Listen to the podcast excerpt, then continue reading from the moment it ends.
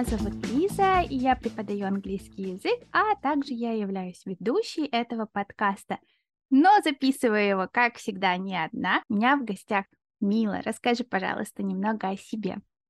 Привет-привет, всем привет. И, Лиза, хотела сначала сказать тебе большое спасибо за приглашение. Мне очень приятно быть здесь, твои гости сегодня, и поболтать. Меня зовут Мила Макушина. Я делаю курсы по играм, по сериалам, любимым, которые студенты любят, э, и они наслаждаются этим процессом не меньше, чем когда мы работаем по учебнику. И еще я автор курсов по работе над Genial. Да, я очень рада, что ты пришла. И вообще, наверное, для меня это такая интересная встреча, потому что я проходила курс по Genial, и мне он очень понравился. Особенность этого курса то, что там просто невероятная обратная связь вообще. Но мы сейчас поговорим об этом, потому что я хочу сказать про тему нашего подкаста. Мы собираемся поговорить о том, как не перегорать, если делаешь что-то долго и регулярно. И, собственно, это будет в контексте курса, который у тебя есть. Угу, отлично. И я хотела тоже сказать, что эта встреча для меня не менее особенная, чем для тебя, потому что когда мы с тобой общались и вне курса,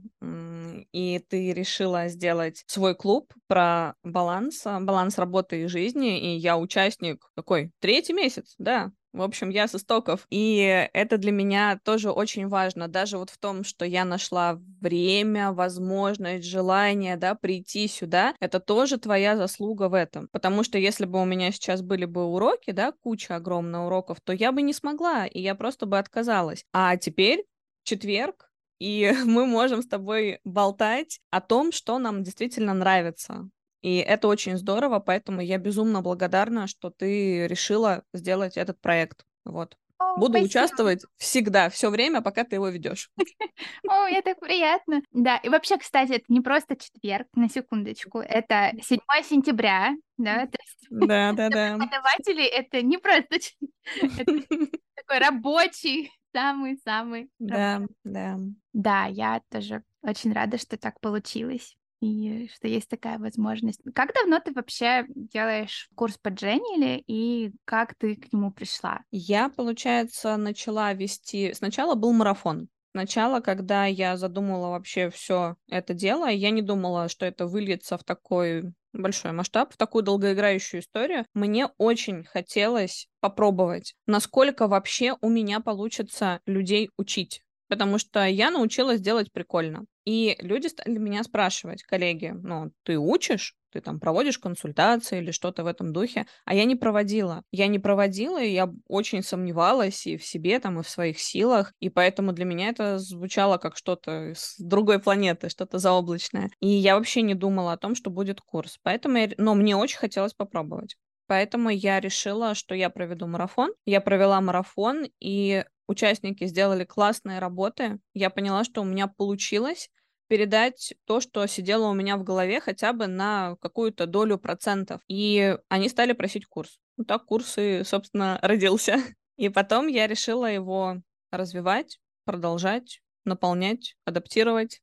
И до сих пор его, собственно, и веду. Ну да, это классно. На самом деле у меня есть такая штука, то что я часто делаю разработки в конве, на самом деле, чаще, чем в Genial.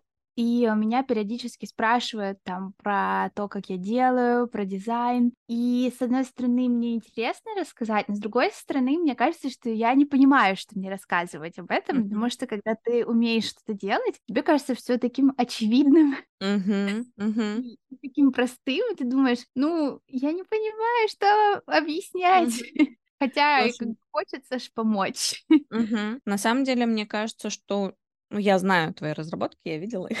я проверяла их, и это было на Genial, но, э, опять же, я видела то, что ты делаешь в конве, и поэтому мне кажется, что если у тебя есть какой-то, знаешь, внутренний вот червячок, что, аля, я бы хотела попробовать что-то давать, рассказывать, э, делиться, помогать в формате консультации, в формате марафона, в формате какого-то курса. Если ты горишь, да, конвой, и тебе по кайфу там работать много-много времени, ты можешь там на часы залипнуть, соответственно, в попытках сделать что что-то потрясающее, то почему бы и нет?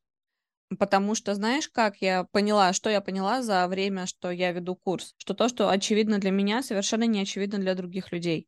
Mm-hmm. И поэтому, когда ты, ну, это как эти знания что-то в духе зажимаешь в себе, и потом их дальше не несешь, это потом тебя приведет к огорчениям каким-то внутренним, потому что вроде как да, вот хотела сделать и не реализовала. Поэтому я очень-очень советую попробовать хотя бы, потому что тебе, может быть, понравится, а может быть, не понравится. То есть тут отталкиваться от своих каких-то личных ощущений, но ты попробуешь хотя бы, и ты будешь знать точно, что ты попробовала, а вдруг понравится, а вдруг это выльется во что-то интереснейшее вообще. Ну да, вообще ты права, и, ой, у тебя всегда такие вдохновляющие, мотивирующие речи. Хочется пойти теперь делать. Ну, я согласна в том, что, во-первых, есть ожидания и есть реальность, то есть не всегда то, как ты себе это видишь, и то, как ты ощущаешь, оно получается в жизни, и тебе может казаться, что вообще, ну, допустим, я вот мечтаю вести группы, mm-hmm. и ты такой раз садишься вести группы и понимаешь, что-то я представляла себе это по-другому, не очень я хочу эти группы вести. Да, поэтому... Я согласна важный этап. Мгм.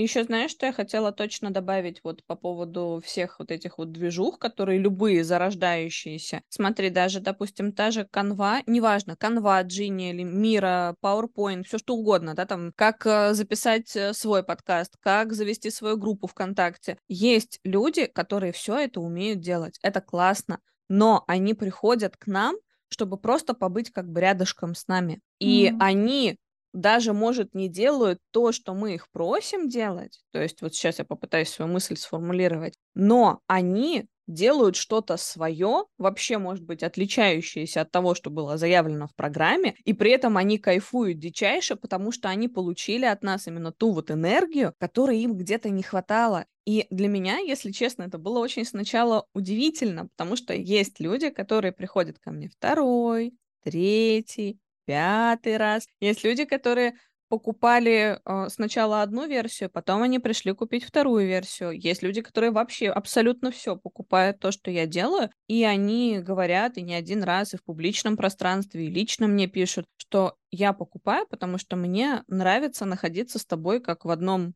поле энергетическом, что ли. Mm-hmm. И я такая, вау, а мне тоже это нравится. Я просто тоже так всегда делаю, и я вот покупаю, когда что-то у кого-то я тоже не всегда все делаю, я не прям такой A-student, нет. Но в любом случае я как вдохновляюсь об человека, мне приходят какие-то свои сторонние вообще мысли, и если я нахожу таких вот людей, и вот клуб Work-Life Balance — это один из тех сокровищ, которые я нашла, я стараюсь вот навсегда, знаешь, как приклеиться и оставаться там, где мне хорошо. То есть в этом плане я однолюб, и я вряд ли пойду что-то еще искать, потому что если мне кайфово, мне хорошо, мне регулярно, комфортно, стабильно и прекрасно, потому что мой мозг не хочет какой-то нестабильности, непредсказуемости, и так у меня совсем, там, с какими-то медитациями, с курсами, с консультациями у людей, которые мне по душе. Я ищу, я всегда ищу что-то новенькое, но не в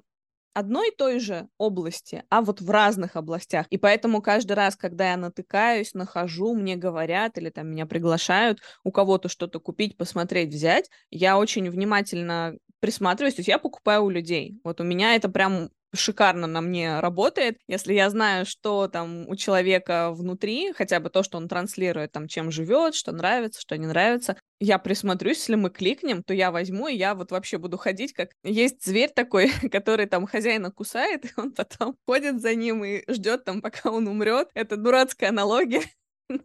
Но это правда, потому что если мне вот кто-то нравится, я буду за ним ходить, ходить, ходить, ходить, а пока если человек еще при этом развивается дальше, то есть я как бы развиваюсь, и он развивается, это вообще навечно. Вот. А потом мы можем, ну, либо я вырасту, либо человек вырастет, и мы можем разойтись, но все равно у меня останутся такие приятные эмоции, впечатления. Поэтому вот на мне вот эта тема с человеком, с мыслями, с какими-то эмоциями, с энергией, это вообще шикарно работает. Я прям фанат некоторых людей и их проектов, и поэтому готова быть с ними всегда.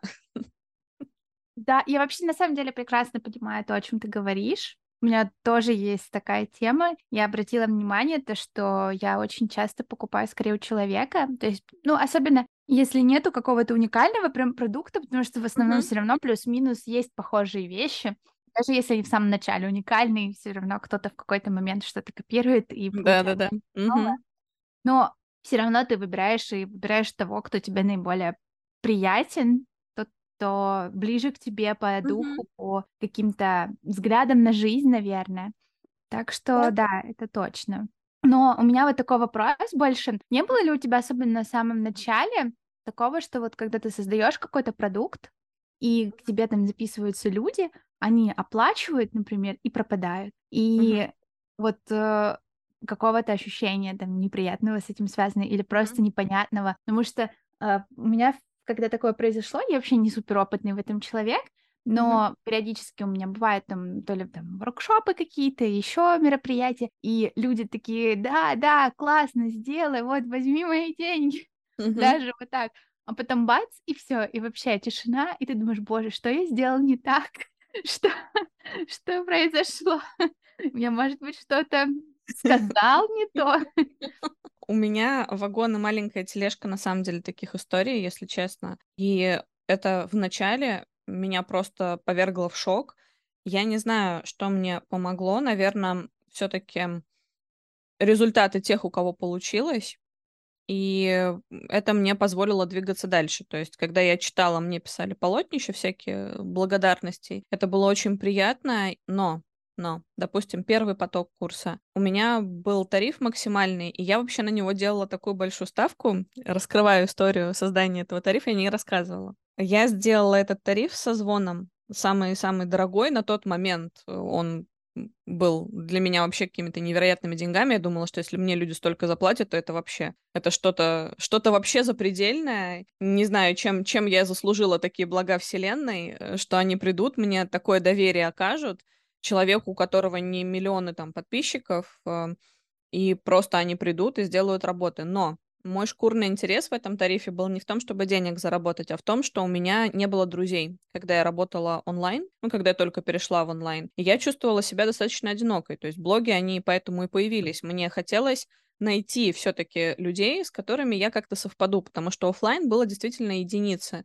таких людей, с которыми мы могли общаться, дружить, коммуницировать, но в любом случае это не выливалось в какие-то движухи, в какие-то совместные проекты, то есть просто мы встречались, мы болтали там за чашкой кофе, чая, могли погулять, но мне все равно вот это вот чувство щемящее одиночества, оно преследовало меня и в плане интерактива, и создания вот этого всего. Я же много лет горю, и я одна, получается, горела там в офлайне этим всем. Я стала думать, ну, может быть, все-таки смогу найти там своих людей, которые тоже разделят хоть немножечко, и я смогу с ними говорить об этом, потому что мне очень хотелось говорить, вот. И я, получается, завела блоги, окей, стало лучше, но в любом случае, когда вот курс я заводила, получается, последний тариф с созвоном с человеком был нацелен как раз на то, чтобы найти себе друзей. Вот. И я думала, что я буду с ними созваниваться, мы там пообщаемся, я дам пользу, потому что это как в формате консультации, но в то же время я-то тоже на человека посмотрю, и если мы, я вдруг почувствую какое-то там родство душ, то я потом же могу написать, а еще человек раз купил максимальный тариф, значит, он будет все делать, и я отдам ему весь свой внутренний огонь души. И первый же поток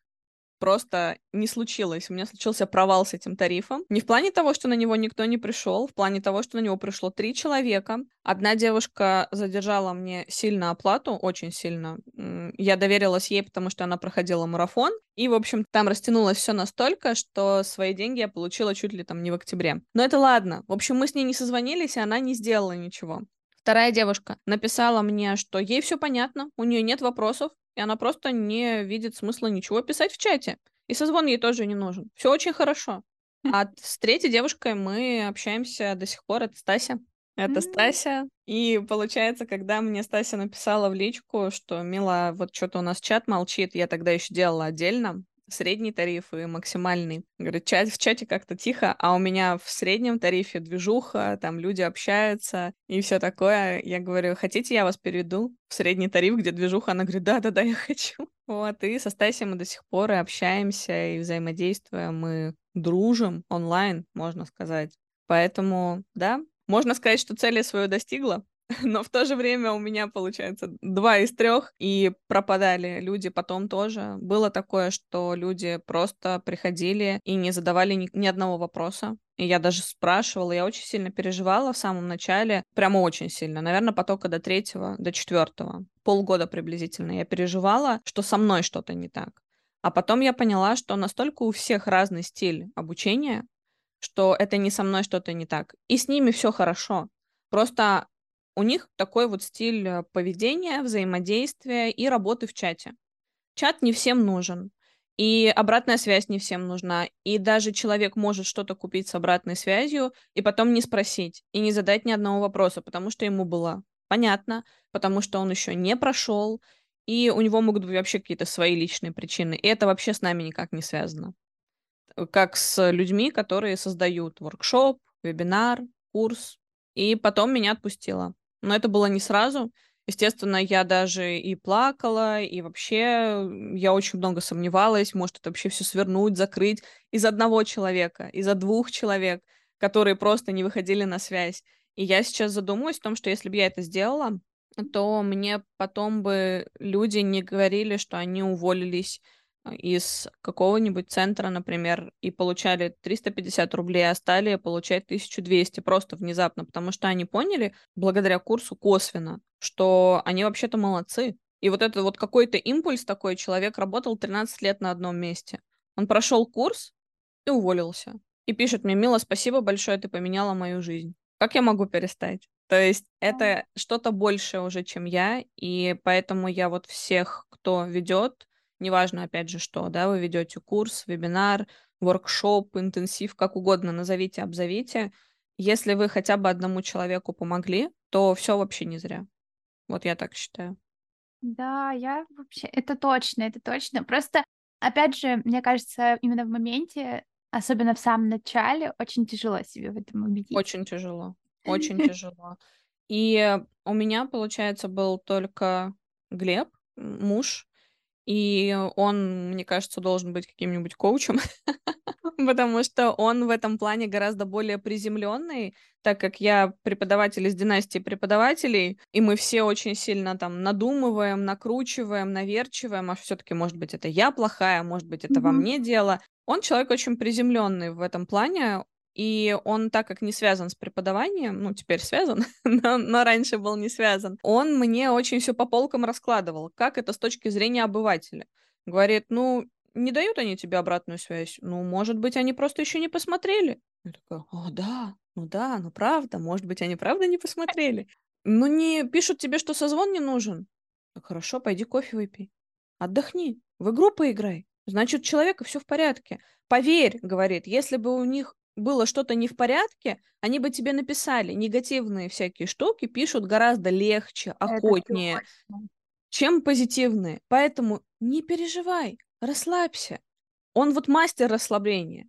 И я учусь этому. Я так не умею. Я очень туго с отдыхом, с балансом. Я стараюсь, это все по крупицам у меня происходит, это не зашито на мою подкорку. И очень здорово, когда есть вот такой вот взгляд со стороны. Это может быть муж, это может быть близкий человек, подруга, просто коллега, которая тоже с вами близка. И к этому человеку, скорее всего, круче всего прислушаться. Потому что если бы я двигалась обычным паттерном поведения и такая, да нет, это все-таки я плохая, вот это самобичевание, то я бы никуда не пришла.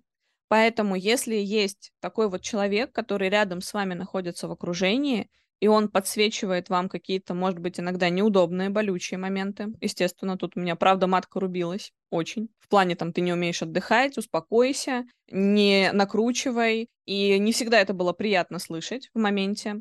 Но сейчас я очень ему благодарна, потому что именно он позволил мне понять, что я двигаюсь туда, куда нужно. И, может быть, даже он мне помог подтолкнуться и продвинуться вот дальше тоже. Надо да, ценить это... тех людей, кто вот отличается. Да, да. Мне кажется, это как раз-таки ты права, немного возвращает обратно на землю. Вообще, даже если подумать, вот я как студент, я вообще не самый лучший студент, потому что я, например, проходила один курс и ну, даже не курс, это просто типа марафоны, где были ежедневные большие задания. И меня все устраивало, мне все было кайф, но я ничего не писала, хотя там нужно было отчитываться каждый mm-hmm. день.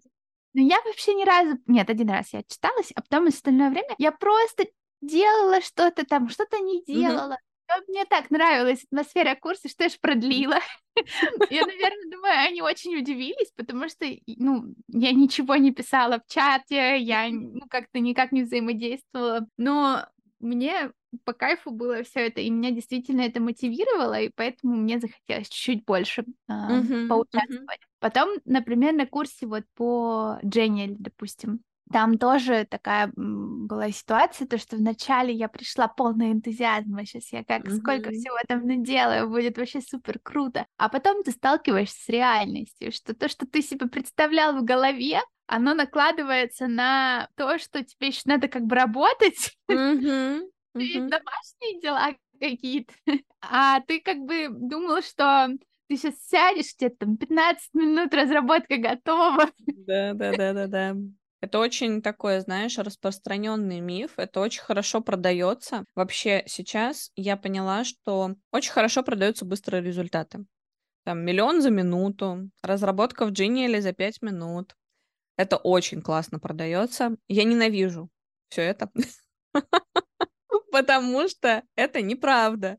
Я ору, кричу, пишу, пишу много раз, пишу по-разному, чтобы до людей дошло, что есть очень много условий для того, чтобы у вас случилась разработка за 5 минут. Начиная от дизайна, да, от визуальной составляющей, над которой мы можем просидеть достаточно большое количество времени, и заканчивая тем, что вы просто новичок на любой из платформ, опять же, не Джинни или Единым, откроешь первый раз, не знаю, AdVibe, Мира, вряд ли супер все интуитивно понятно будет. Может быть, какие-то моменты будут интуитивно понятны, зависит все от нашего технического опыта до того, как мы запустили какую-нибудь платформу. Но, с другой стороны, вы видите то, что делают другие люди, и вам кажется, что вы сейчас сядете и сделаете то же самое. Но если вы новичок, и если вы тем более сами пытаетесь в этом всем разобраться, скорее всего, и волшебства-то не произойдет. И это время, и это труд, и это большой труд. И поэтому это не продается. Вот труд не продается. У меня не огромное количество учеников, э, как минимум, а, оно резко сократилось после того, как я стала орать о том, что это не за пять минут. И о том, что, может быть, вам не нужен сейчас мой курс, может быть, приходите на следующий поток. Потому что если вы говорите, что у вас сейчас курс по методике, курс по фитнесу, и еще вы там в каком-нибудь клубе состоите, ну, я как-нибудь, Джинни, или пройду ваш курс, пятой ногой, там, без дедлайнов или что-то в этом духе, я говорю, просто не приходите. И поэтому я повышаю цену, поэтому я сокращаю количество учеников, в том числе и на курсе. Я вообще сокращаю, я все сокращаю. Потому что мне очень хочется, чтобы вот приходили люди, которые так или иначе получат свой результат. Результат может быть разным. И результат тот, который я даже не предполагала в духе увольнений, да, и повышения каких-то ставок, это не заявлено в курсе вообще. Но мне очень важно, чтобы было какое-то, опять же, взаимодействие. Человек может быть не быть активным там пользователем чата, но он при этом делает, и я вижу, что он делает, он как-то это проявляет все, и потом я понимаю, что все оно не зря. Мне важно, чтобы было чувство, что все не зря. Потому что если я просто выкладываю какие-то видео, и я просто не проверяю, допустим, да, никто мне не написал, такого не было, ну, гипотетически. Если мне никто не прислал домашнее задание, я как в пустоту вещаю. Это неинтересно. Интересно, когда есть какая-то обратка. И обратка, она тоже может быть разной. Может быть, человек продлевает, да, какое-то свое участие, значит, ему комфортно. И я тогда понимаю, что все, все окей, все хорошо. Если человек потом проявляется, тоже интересно, неважно. Может, он мне просто пару добрых слов написал в конце курса, что вот, я не проявился, но я вообще-то специально взял этот тариф, потому что у него доступ больше. Потому что я знаю, что я хочу проходить медленно. И спасибо вам большое. Я видел, как вы общаетесь. Я ничего не писал вам в чате, но я за всем следил. То есть такой вот наблюдатель безмолвный. У меня такое тоже было, и не один раз. И девушка написала мне огромное полотно, говорит, спасибо, вот это ваша чуткость. Я, говорит, только начала уроки смотреть, но я уже все поняла. Я поняла ваш подход, я теперь ваш фанат, и это было очень приятно читать. И это, опять же, ошеломительно. ошеломительно. Да, но и это правда. Я не устану говорить про обратную связь, которая действительно, мне кажется, это супер важно на курсе и с тарифом обратная связь. Ну да. Хорошая. И это действительно помогает. То есть это не просто там похвала, типа, о, классно, ты молодец, mm-hmm. вот. Хотя это тоже важно на самом деле, потому что иногда бывает то, что ты такой, вот, может быть, я не буду сегодня ничего делать, вот очень большой такой соблазн, посидеть, отдохнуть, а потом думаешь, ну, не, сейчас я сделаю, меня там mm-hmm. похвалят, я все равно получу свои эндорфинчики. Вообще, на самом деле, я это этого придерживаюсь, что в преподавании, что в преподавании студентам, что в преподавании учителям, которые приходят на курс. Для меня важно не подрезать человеку крылья. Все приходят с очень разным уровнем подготовки, все приходят с очень разным видением по поводу визуальной составляющей. И для человека его красиво может очень сильно отличаться от моего красиво. И это нормально. И у меня есть работы, которые визуально, они совершенно не так, выглядят, как я их представляла, что вот человек их так сделает. Но при этом, как я могу человека, ну, как уничтожить очень легко. Вообще все разрушить и подрезать крылья, и сказать, что написать такую обратную связь, что человек больше никогда не захочет заходить на платформу, это очень легко. Это делается в два клика. Если мы добавим еще сюда силу слов, которые человек читает, естественно, со своей интонацией, какой-то своим голосом, это очень легко сделать. И студента своего мы тоже можем опустить. Это несложно.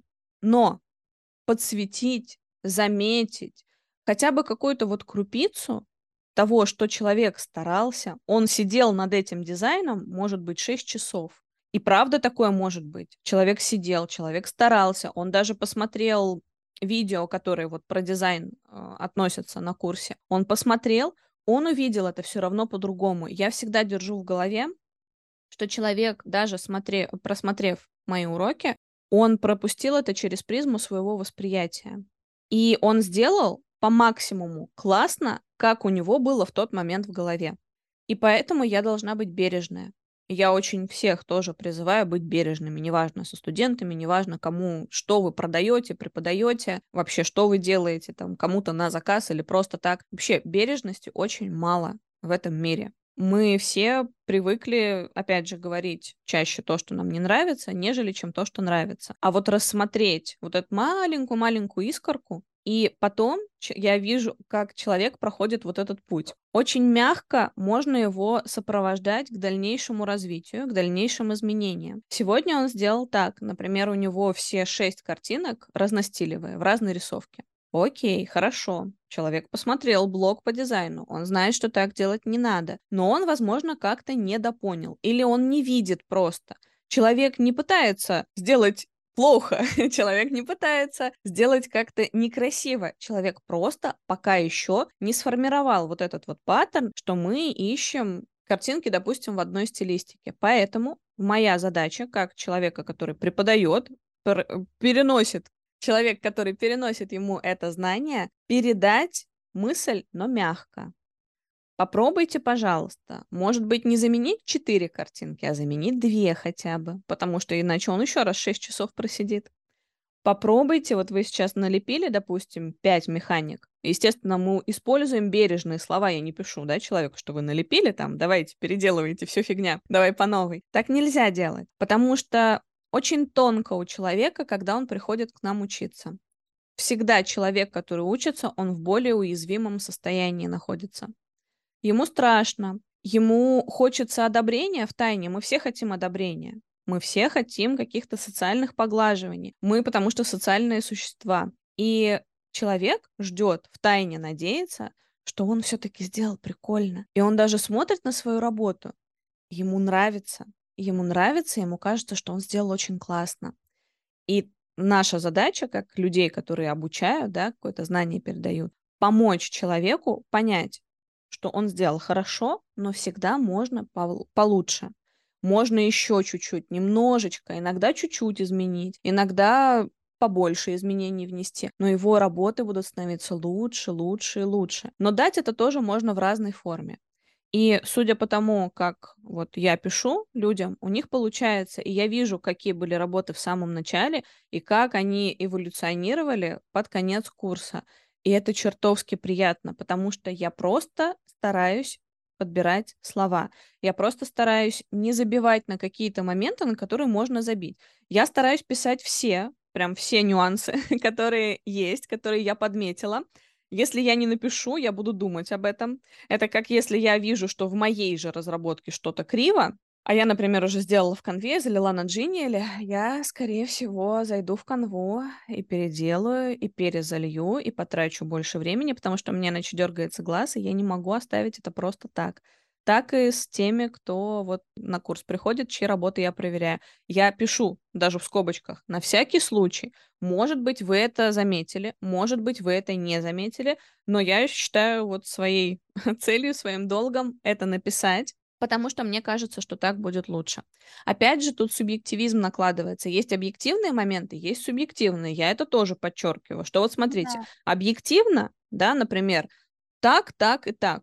Просто так не делаю. Допустим, цвета супер несочетаемые, они там вырви глаз, да, там красный на зеленом или зеленый на красном. Так не делается. Это общепринятые правила. Некрасиво будет, тяжело. Глаз не воспримет. А дальше есть субъективные моменты. Смотрите, кнопку я бы поставила вот здесь, потому что мне важно объяснить, почему, да, я пишу такую именно обратную связь конкретно вот по какому-то кусочку работы, чтобы человек не думал, что это я такая вот вообще-то вредная, придирающаяся и вообще просто мне надо что-то написать, ну вот напишу-ка я вот так. Нет. А для меня важно показать, как я бы это делала, потому что пришли учиться-то ко мне, значит, чем-то мои работы понравились. И это не про то, чтобы создать бездумно 100-500 копий мил. Мне такого не нужно. И этого не случилось, и чему я очень рада.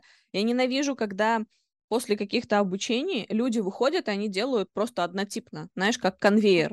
Тоже, да. Это очень бросается в глаза. Прямо вот очень сильно. Зачем клоны? Зачем клоны? Я точно могу сказать, что вот кто приходил на курс, все работы разные, все работы разные, ни одна работа не стала вот прямо вот моей копией или чего-то такое, или копией работ других участников. Все разное, разные стили, разные рисовки, разные вообще наполняемость, темы разные, языки разные. Вот это круто. И это, кстати, один из таких вот моментов, который спасает меня от выгорания. Это очень важный момент.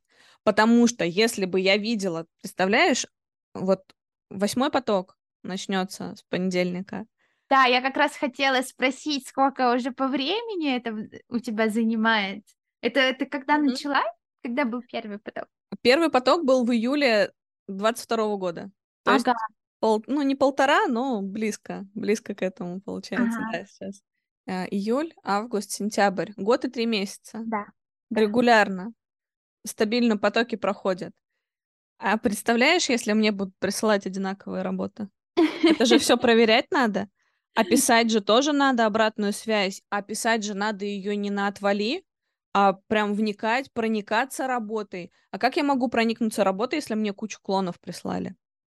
Ну, тут, знаешь, вот по поводу клонов, мне кажется, что, ну, э, есть два вида, как можно научиться что-то сделать. То есть ты можешь дать просто механики, которые позволяют тебе исполнить то, что тебе бы хотелось. А mm-hmm. можно просто сказать, ну, вот, грубо говоря, как определенное такое наставничество. Ты угу. берешь, делаешь то, да. нажимаешь вот на это, у тебя получается вот так вот, вот так вот и делай все время. Угу. Но тут как будто нету пространства достаточного для творчества, например. Да.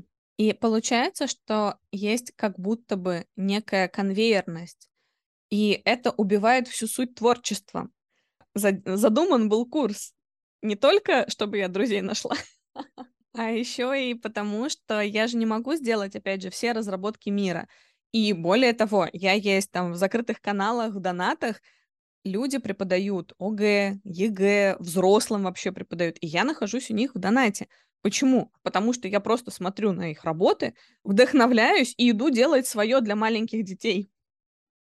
Это вот как раз то, что я говорила, да, находиться в поле в каком-то энергетическом с человеком и вдохновляться об него. При этом вообще будет что-то другое, абсолютно радикально другое. И это круто. И поэтому конвейер есть всякие шаблонеры. Там Удоба, EducaPlay и всякие разные WordWall, там, Learning Apps. Их же очень много. Там ограниченное пространство для творчества. А Genial мне нравится тем, что мы можем создавать вообще все, что угодно. из своей головы. Там Джинни, Лемира, по-моему, PowerPoint. сложнее. Сложнее. Это сложнее, но это интереснее для меня лично, как для создателя курса. Поэтому оно все вот и родилось, чтобы было творчество, чтобы творчество жило, процветало. И поэтому это Джинни. Но в то же время мне важно дать не только как механику, знаешь, короче, не только рыбу, но еще вот удочку. Можно объяснить механику, и потом будут клоны. И зачем клоны? Можно дать механику и дать еще кучу идей, как ее использовать. И вот это вот круто, и вот это ценно. Почему? Потому что, опять же, приходят преподаватели и для детей, и для подростков, и для взрослых, и разных языков. У них вообще там свои специфики. И получается, если человек пришел, и он не может это потом применить, или у него только один вариант того, как это применить, а тогда какой смысл? Какой в этом смысл? Он не возьмет это дальше в работу, он забьет, скорее всего, и потом вообще ничего не будет создавать. И это убивает цель курса. Я думаю об этом. Я реально думаю об этом постоянно. И поэтому я все это видоизменяю, адаптирую так, чтобы было еще больше, больше, круче, глубже, масштабнее, многофункциональнее, потому что мне важно, чтобы человек потом создавал тоже. Может быть, не в таком объеме, естественно, да, то есть люди приходят, они фигачат месяц, просто ударно говорят, что это обалдеть, как сильно насыщенно, но потом, естественно, спад. Человек присытился. Я когда делала разработки каждый день для хэллоуинского адвента и для рождественского адвента, это большой труд, это сложно, это регулярность. И потом я отдыхала, в январе я делала гораздо меньше, например, работ. А потом Ну с новой силой. да, И да, да. так по кругу. Вообще, на самом деле, по поводу разработок, каждый день я себе сделала сейчас эксперимент. Угу. Какой? нету какого-то конкретного инструмента. У меня просто вот цель, я хочу делать разработку каждый день в течение месяца и О, посмотреть, угу. что из этого выйдет. Я Угу. засекаю время. Тоже Угу. что важно, то, что мы разговаривали об этом немного. Угу. сейчас, правда, только третий день, но я только начала, но я могу сказать, что даже минимальная моя какая-то разработка, где я делаю просто карточки со словами, там ничего больше нету. Слово или фраза, определение, допустим, просто красивое оформление. В конве в той же самой. Ага. Я Ага. уже как бы, в принципе, готовые шаблоны. Все равно минимум 45 минут где-то у меня на это уходит, вне зависимости от сложности, потому что нужно Мгм. продумать, что ты будешь делать. Я это тоже включаю. Потом Конечно. сами там задания, план, даже учитывая то, что я могу использовать там чат GPT или э, Тви для того, чтобы Угу.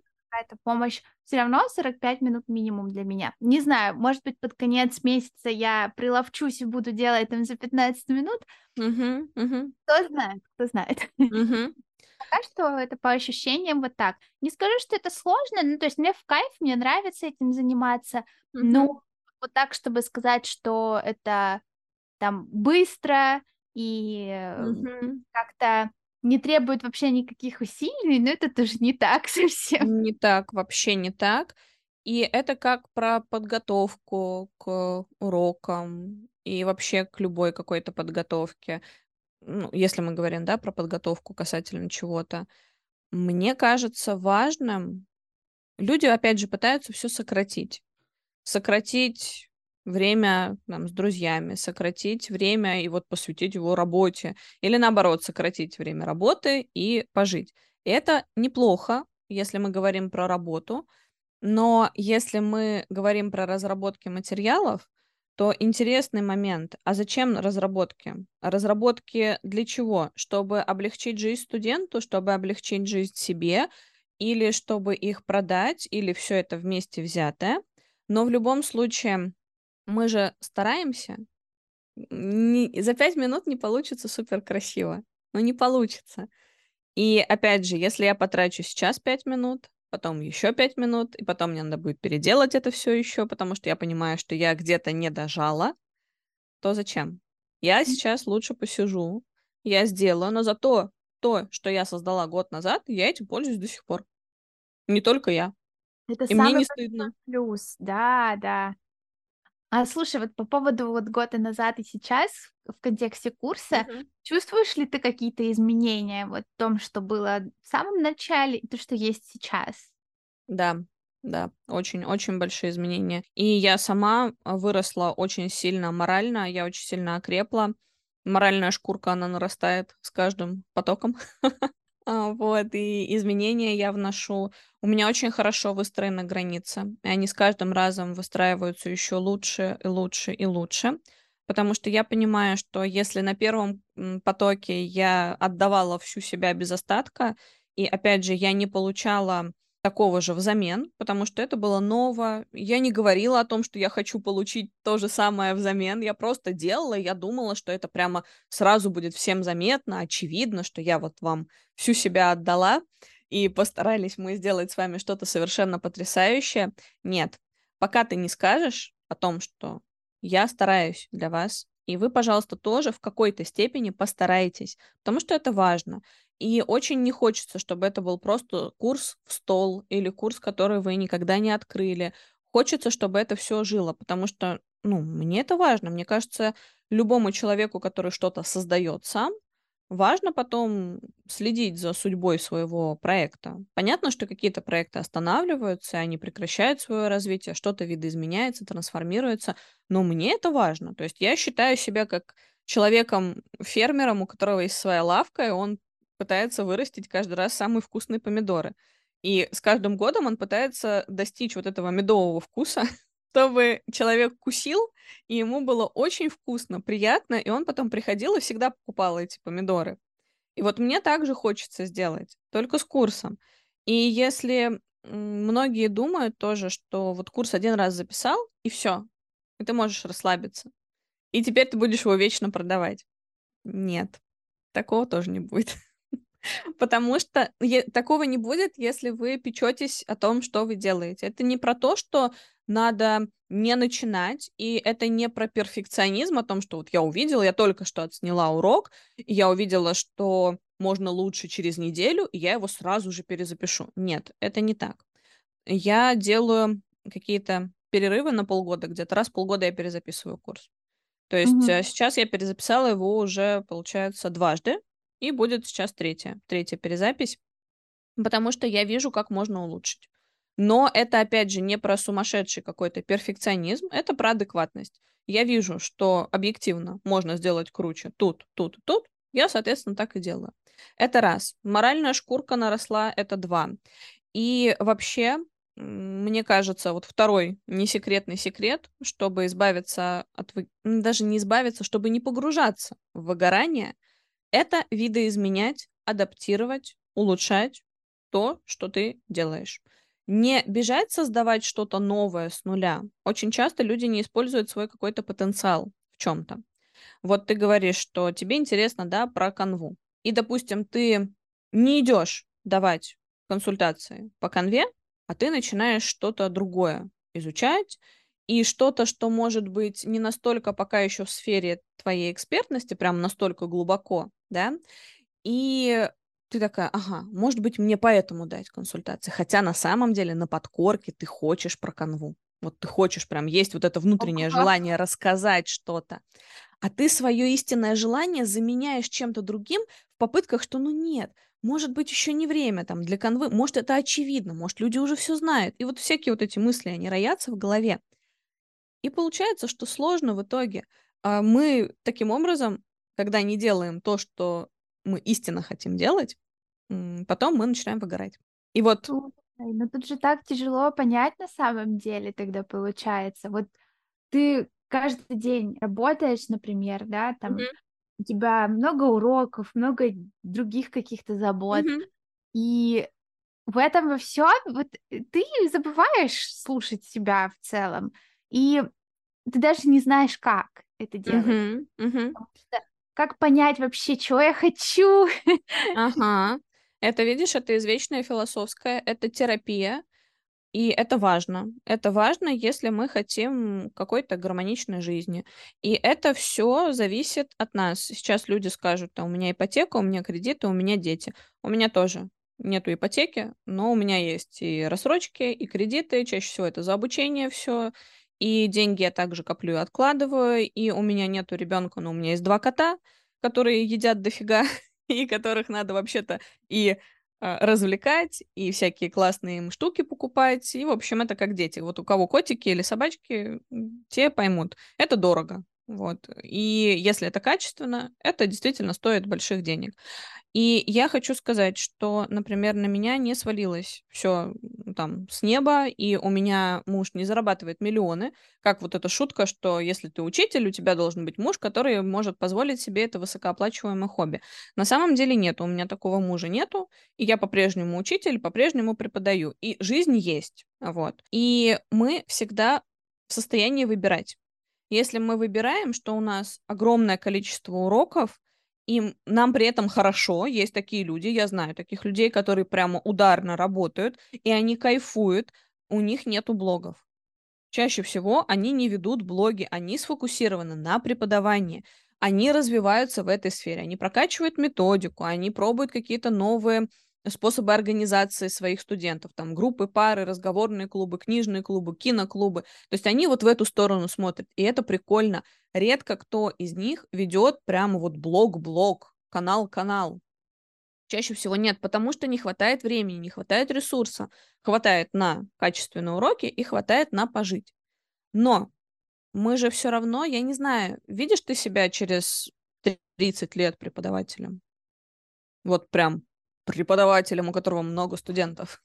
Ну, не хотелось бы, честно говоря. Я уже через год-два не вижу себя преподавателем, у которого вот. прям супер много студентов. Это тяжело на самом деле, ну, для меня, да. в всяком случае. Я не знаю, как у других людей, но мне эмоционально тяжело, потому что я каждый раз э, вовлекаюсь в человека угу. очень сильно, и для меня провести там, ну, я работала так, что и по 10 часов там, mm-hmm. и больше контактных mm-hmm. даже часов. Да-да-да. Вот. Но ты вообще как выжатый лимон, на самом деле. Я понимаю эту необходимость так работать, но мне кажется, что важно искать что-то новое для себя, чтобы как-то развиваться и все-таки ты даже банально дашь больше человеку, если ты сокращаешь количество часов, я могу сказать, что, ну, вот я сейчас сократила свое количество часов и где-то по 4 часа в день работаю. Угу. Ну, именно вот... Э, Ученики. Угу. И получается то, что я ощущаю то, что вот, мне кайф сейчас сесть и сделать вот именно для этого ученика угу. вот такую разработку, потому что ему это важно, ему это интересно, и угу. я еще улучшу это как-нибудь, добавлю что-нибудь, и домашку классную, и кабинет на Notion я ему сейчас сварганю. Mm-hmm. То есть ты да. такой прям в ресурсе. Mm-hmm. Mm-hmm. Для меня это было очень важно. У меня всегда было, у меня всегда было три работы. Вот с момента, как я начала работать, меньше, чем мне, чем 18 лет мне было, я преподавала в центрах, я преподавала частно, потом я пошла в школу, и все равно остался и центр, и частные ученики. И это продолжалось бесконечно. И финалила я работой ассистента, но там вообще жизни нету. То есть это очень шикарный опыт, но это шикарный опыт, наверное, я бы задержалась подольше, если бы мне было лет 18-20. Я работала, когда мне было 26-27, я уже, опять же, глубоко семейный человек, и это не работа для семейного человека, конечно, потому что ты живешь жизнями других людей. В любом случае, я там вставала в 6, вру, даже в 5, Домой я могла вернуться в 3 ночи, в 4 утра. Там не про преподавание, там вообще все, все и сразу. И в этом, опять же, нету жизни. И всегда, когда я работала на трех работах, я тоже, может, сейчас выскажу очень непопулярное, блин, мнение. Просто есть такая штука, как тенденция, что ли, что все такие говорят, да, я там много люблю работать, я прямо много хочу уроков, у меня там нет учеников. А у меня не было такой проблемы в том плане, что я не хотела никогда работать много контактно. Я делала это, потому что мне нужно было выжить. И как только у меня появилась возможность сократить или поднять цену, я это делала. Мне очень было страшно каждый раз. И до сих пор тоже волнительно, потому что есть люди, с которыми я там по 6, по 8 лет преподаю, и они были крохами, а теперь они дядечки и девушки. Но я понимаю, что если я не буду этого делать, то я просто закопаюсь, опять же, в контактных часах, как ты говоришь, ты вовлекаешься, я тоже очень сильно вовлекаюсь в жизнь своих студентов.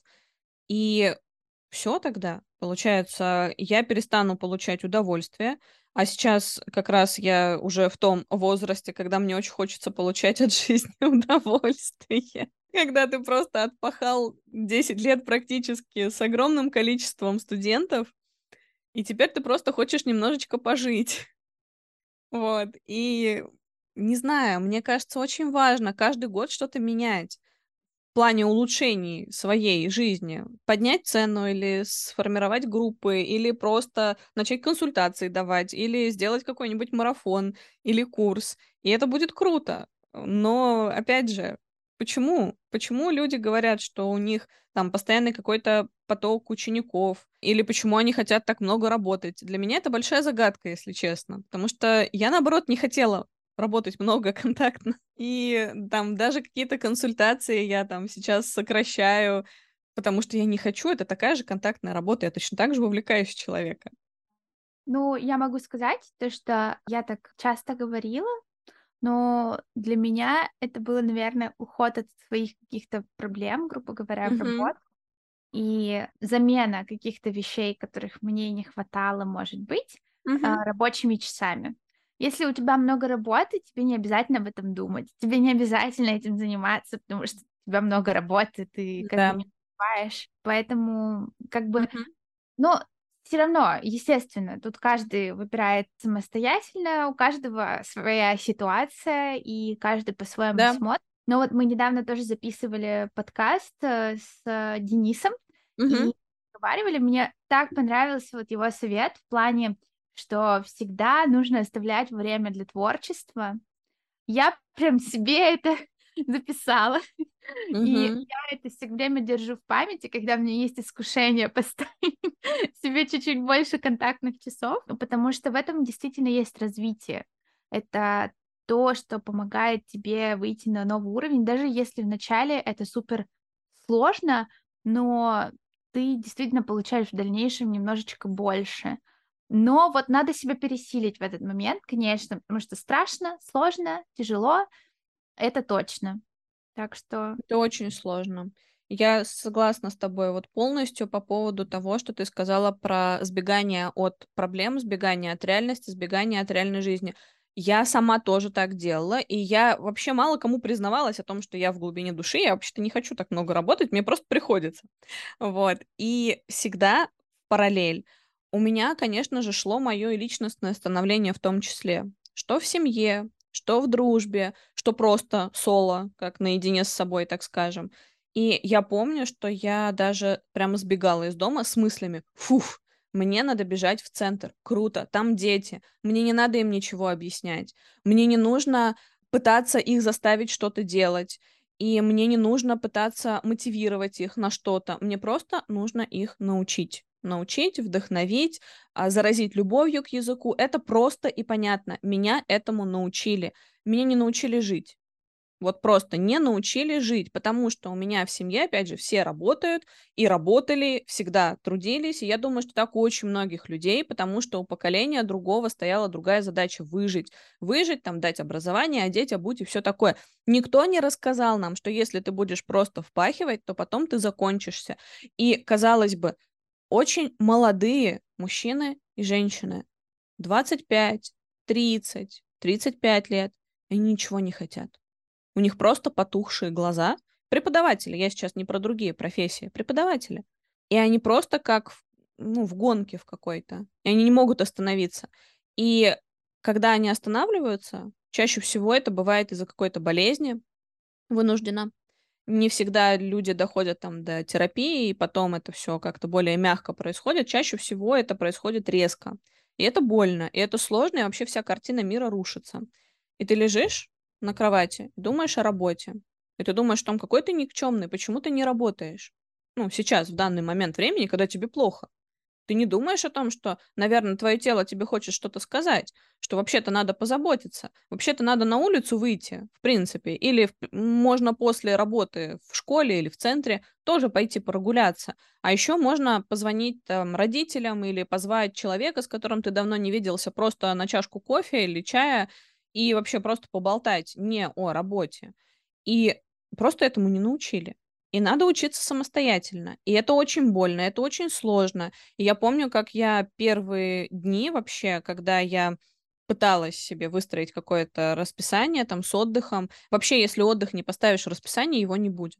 Вот если сначала не будет вообще вот как в идеале, конечно, выстраивать сначала какие-то свои жизненные штуки, а потом уже работу. Понятно, что это очень утопично. Вот у меня три года заняло. Три года, что я работаю в онлайн. Это непростой, долгий путь, я согласна. Очень, очень. И получается, первый год я старалась выжить, я переживала, что вот мне никто не заплатит отпускные, мне никто не заплатит там больничный. Просто надо выжить. И плюс еще не ясно, останутся они в онлайн, не останутся в онлайн. У меня был резкий переход. Вот я как раз тот человек, которого было резко. Я, при этом я была в терапии, но я все равно не могла решиться просто оборвать и уйти полностью в онлайн. И я не могла повысить цену очень долго, и ничего мне не помогало. А вот коронавирус распорядился по-другому. И все. И в один момент сразу и цены повысились, и дети, которые живут со мной в соседнем доме, перешли на онлайн. И никто ничего не сказал, потому что просто был именно такой выход, и все, и больше никакого. Да, и они да. хотели остаться. И это тоже еще один несекретный секрет, как потихонечку справляться. Но это сложно, и это больно, и я плакала, у меня руки мокрые были, когда я отправляла эти сообщения. И получается, они согласились, окей, мы год отработали, я понимаю, у меня 20 учеников, то есть 40 контактных часов, это очень много. И зачем я тогда уходила на работу на себя? Я даже не вижусь с друзьями, я стала злиться, когда мне звонит мама. Мама, не надо меня сейчас отвлекать, у меня еще там бабушка была жива. Бабушка, не отвлекай меня, я сейчас занята, я работаю, я работаю, я работаю. Они даже не знают, что у меня там в жизни происходит. Меня, ну, друзья смеются, там, мы тебя видим там раз в год. Но это как вообще? Это противоречит всему, за что я топила, когда вообще я думала, что вот, я сейчас уйду из школы, уйду из центра и буду немножечко жить. Но это время, окей, это опыт. Надо просто это все отследить. Надо это признать, и это тоже сложно и больно. Это же надо себе честно признаться, что вообще-то я от чего-то сбегаю. Вообще-то, да, я сейчас выживаю, но я вообще давно могла бы уже цену поднять, и тогда было бы все иначе. Но это страшно. Это страшно, и э, страшно потом не жить. То есть, когда вот случаются какие-то болезни, ты такой, ого, ничего себе. То есть я как бы могла умереть, а я, оказывается, я жива. И я это восприняла как какой-то второй шанс, что ли. И вот с тех пор пошли какие-то сдвиги, конечно, и изменения. То есть на второй год у меня уже было 11 учеников. Кого-то я выпустила, с кем-то я просто попрощалась, потому что цену я поднимаю, например, каждый год. Не намного, не на миллиарды, у меня не огромная ставка. И хотела ли бы я большую ставку? Да, я бы хотела. Вот если так вот честно тоже. да, там и 5 тысяч, и 6 тысяч, это классно. И мне нравится, когда у психолога высокая ставка. Что это значит? Это значит, что человек, скорее всего, на поток не работает. Это прикольно. Вот мне ну кажется, ну, да, так. Да. Но и люди, когда спрашивают, а что там она дает там за 6 тысяч рублей, да, скорее всего, то же самое, что и вы. Просто человек понимает, что ну, есть люди, которые хотят именно к нему, именно за эту цену. И ему комфортно, и людям комфортно, и всем хорошо, и почему нет? Так же, как и с психологами. В целом, я вот даже скажу то, что мне кажется, если сравнивать мои уроки именно для, со стороны студента, когда у меня было много учеников, mm-hmm. и когда у меня стало меньше, я честно не думаю, что для них особо сильно есть разница, и они ее замечают. Ее замечаю mm-hmm. я, может быть, да. Но э, в плане того, что ты когда эксперт, ты специалистом в своей э, сфере, ты, естественно, сделаешь хороший урок. Да. Ты, естественно, будешь стараться и выкладываться на этом уроке. И ученику все понравится, и все будет комфортно. Тут больше именно отношения самого себя mm-hmm. к себе. Да, да, да, это важно.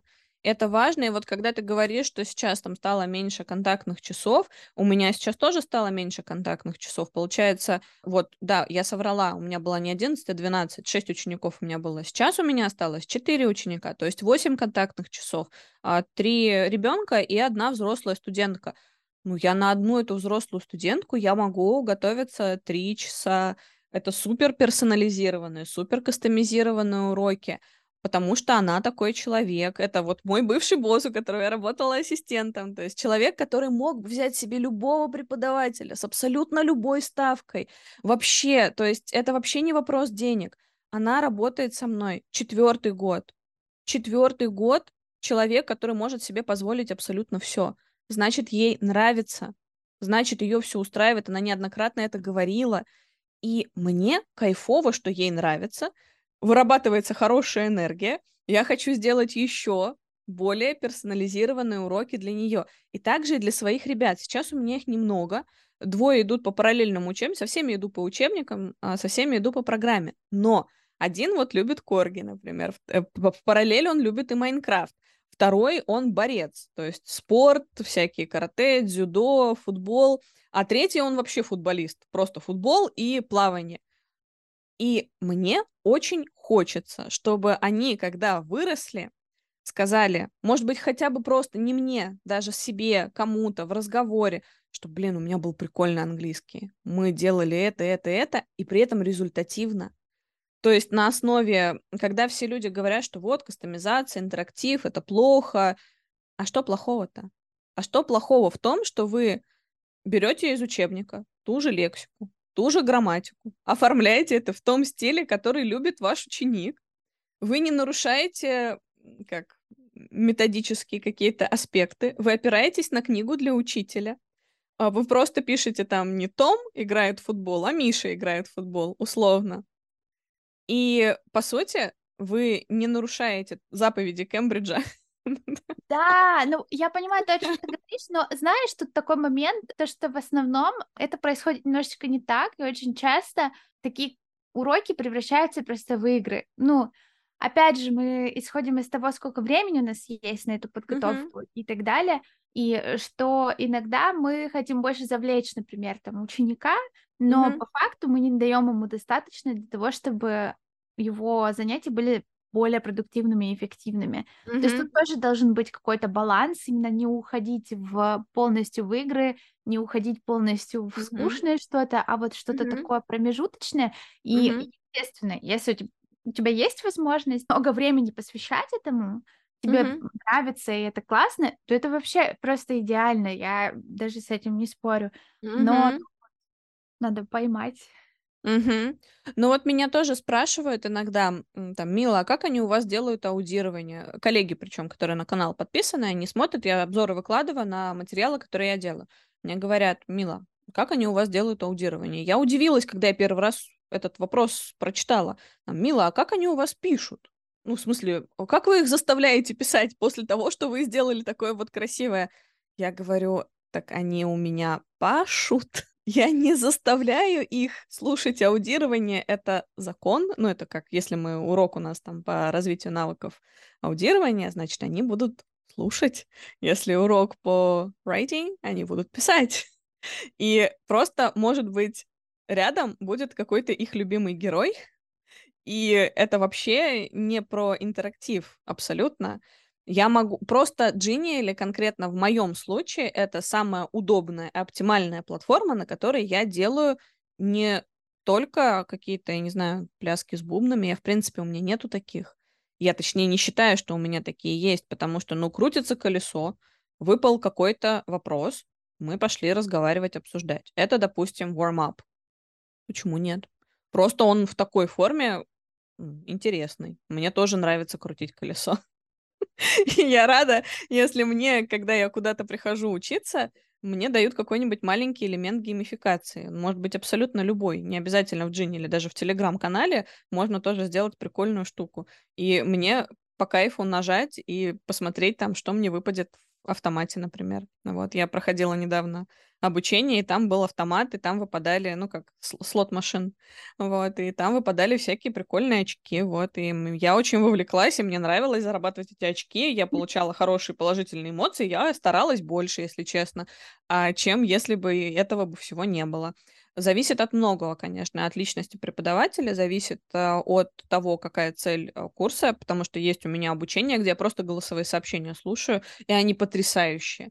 И конкретно в том случае неуместно было бы крутить автомат, это глубокие обучения там по психологии, и, соответственно, вот. Но если бы она попробовала бы автомат, я бы подумала, как мне с этим, хорошо или плохо. Я пока не могу сказать, потому что я не пробовала, у меня нет такого опыта. Но, опять же, я с тобой согласна. А, Все равно в основе методика. Просто когда мне люди говорят, я там бился над разработкой 5 часов, мы ее на уроке прошли там за 15 минут. Ребята, ну тогда надо качать методику. В основе всегда лежит методика. У нас у каждого урока есть цель, неважно, где вы его готовите. Мира, PDF, мессенджер, просто лист какой-то вы распечатали, если работаете офлайн. Какая разница-то? Это просто платформы, это просто инструменты. И оно, люди говорят, ярко, красочно. Да, ярко, красочно, потому что у меня дети. Я не могу им сделать эстетично, минималистично. Они не воспримут информацию, будет баннерная какая-то слепота. Они просто не поймут. Обучение должно соответствовать возрасту. Я не могу сделать супер какую-то разработку с детскими щеночками для взрослой моей студентки я поставлю там какую-то другую картинку, другую иллюстрацию, которая будет подходить к теме, Знаешь, которая будет... иногда и взрослым нормально. Это, мне кажется, они только и ждут что-то Да, да, иногда. Ну вот здесь вот ключевое, иногда. Потому что, естественно, все приедается. Но сам факт, просто, допустим, если я работаю с детьми, понятно, что я приложила руку к популяризации, к популяризации Джинниэли. Очень сильно. Но я-то работаю с детьми. Я сейчас делаю урок про ругательство для взрослой студентки. Я буду его выкладывать тоже. Он будет сильно отличаться от того, что я обычно делаю. Я жду, я жду такой урок, мне нравится. Там будет целый сет будет э, для взрослых уроков будет прям... Я просто... Она вернулась из отпуска, и поэтому я очень впечатлена и делаю ей сейчас кастомизированные штуки. Ну, вот, так... опять же, про вдохновение об человека. Я могу сидеть... Сделаю ли я просто так, вот без э, студента такой урок? Нет, потому что это не моя целевая аудитория. Да. Постараюсь ли я сделать его таким, чтобы его могли преподаватели использовать? Конечно, конечно, постараюсь, потому что то, что единожды сделано хорошо, потом может пригодиться много раз. Ну вот. Поэтому нет, методика в основе всего лежит. Абсолютно. Не может быть иначе. Все делают дети. Аудирование, чтение, письмо, все что угодно. Просто так как с детьми работаю, конечно, оно красочное, конечно, оно яркое. Для взрослых было бы иначе, наверное. Скоро увидим. Да, это я буду ждать. В общем, я думаю, что нам... Я бы вообще на самом деле общалась бы с тобой просто вечно.